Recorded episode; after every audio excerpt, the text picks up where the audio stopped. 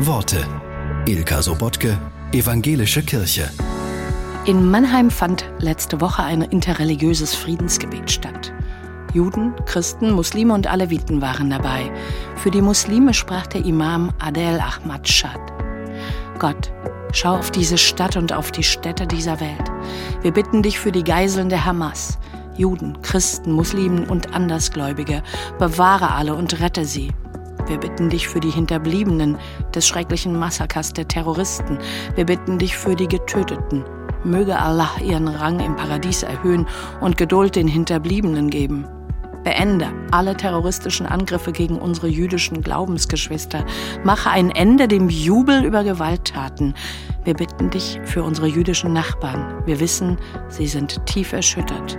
Bewahre sie vor Antisemitismus und jeder Gewalt, damit sie wieder Vertrauen gewinnen und die Angst verlieren, sich als Jüdinnen und Juden zu zeigen, in unserer Stadt und auf der ganzen Welt.